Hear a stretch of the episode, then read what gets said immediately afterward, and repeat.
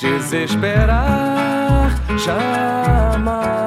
A década de 1970 foi muito importante na história recente do Brasil. Regime de exceção, o governo Geisel dava início ao processo de abertura, a redemocratização do país, extinguindo o AI-5 e promovendo uma anistia parcial. Cresciam os movimentos contrários ao regime e vozes importantes surgiram nesse período. No início da década de 1970, o Brasil também levantava a taça do tricampeonato mundial de futebol com Pelé no comando. A taça foi levantada em 1970, mas no ano seguinte desabava o elevado Paulo de Fronten, aquele mesmo da canção do João Bosco e Aldir Blanc, o bêbado e a equilibrista. Caía a tarde feito um viaduto. Também, naquele início de década, surgiu Ivan Lins, nossa boa lembrança de hoje, e que era da mesma turma do Aldir Blanc e do João Bosco. Ivan Lins, do Amor é o Meu País, do álbum de 1970, em 1974 avisou: Abre alas para minha folia, já está chegando a hora carioca da Tijuca, e do Andaraí, filho de militar, Ivan Lins morou nos Estados Unidos dos dois aos 5 anos de idade. Aprendeu piano por esforço próprio, isso aos 18 anos. Estudar mesmo só química industrial, caminho que abandonou após se formar e quando já cursava o segundo ano da pós-graduação. Ivan escreveu mais de 600 composições, conquistou 10 indicações ao Grammy, venceu 3 Fez mais de 6 mil apresentações e produziu mais de 90 trilhas de filmes e novelas.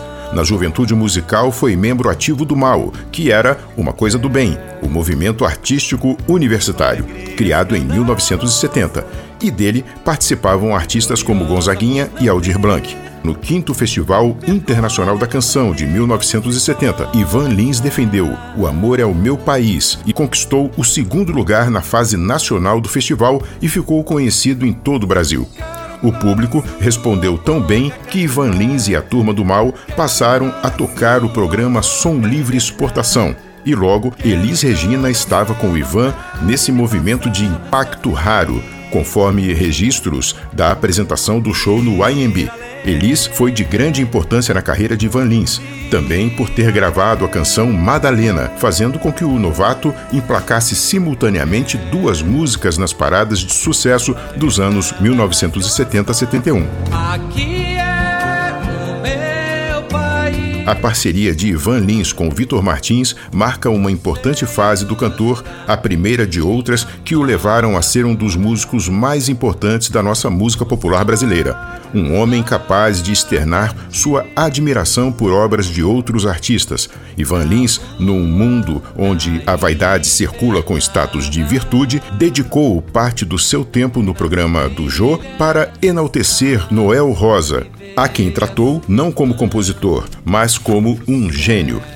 Interessante essa postura de quem, por outro lado, é admirado por grandes nomes da arte mundo afora. O trompetista e compositor Miles Davis, uma lenda do jazz norte-americano, chegou a escolher 28 músicas de Van Lins para gravar, sendo um dos tantos monstros sagrados capturados pela genialidade de Van Lins, que teve músicas interpretadas por feras como Quincy Jones, George Benson, Ella Fitzgerald, Sarah Vaughan e Barbara Streisand.